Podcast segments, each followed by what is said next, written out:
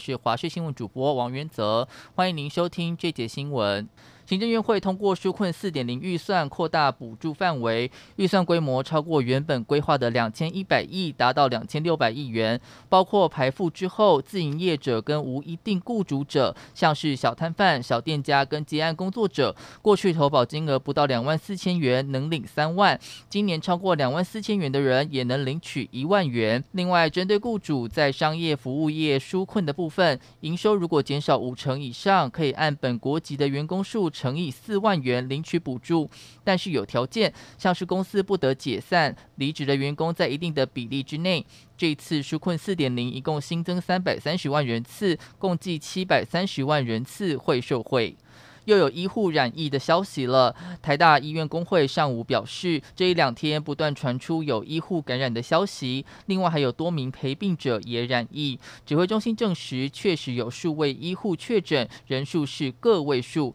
另外，北市联医中校院区也有一名急诊室医生确诊，联医表示，匡列的密切接触者目前采检都是阴性。文化大学男生宿舍大轮馆六月一号验出有四名学生确诊，昨天联合医院紧急在校内成立前进指挥所，针对宿舍内三百一十三名学生快筛之后，有十四名学生一采阳性，连同相关接触者大约四十名学生送往防疫旅馆隔离。不过今天早上再次进行二采，所有人都是阴性。台北市卫生局已经启动解隔离程序，学生们可以准备回到学校跟住家，但还是要进行自主健康管理。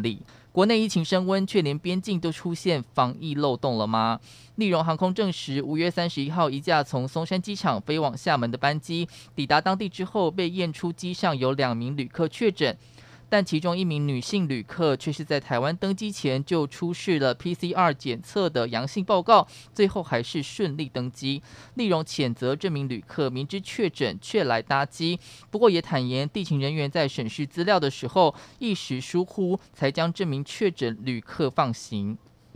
现阶段台湾能取得的疫苗有限，因此有人选择直接搭机到美国打疫苗。桃园机场第二航厦就出现搭机飞美的旅客人潮。虽然有旅客说是美国开学潮，但现场还是访问到许多要去美国打疫苗的旅客。长荣航空台北飞洛杉矶的航班也从原本六月份每周三班次，改成六月八号起每天都有一班次，显示赴美旅客真的变多了。台湾急需疫苗跟病毒对抗。美国总统拜登日前曾经表示要捐赠八千万剂疫苗，可是直到今日都还没有公布捐赠对象。但正在哥斯达黎加访问的国务卿布林肯就说，最快美东时间三号，拜登总统就会宣布捐赠细节，还强调疫苗捐赠绝不涉及政治。而美国国防部前印太助理部长薛瑞福则为台湾发声，在他发表的声明当中，特别敦促美方优先考虑提供疫苗给台湾。以上就是这节新闻内容，感谢您的收听，我们下次再会。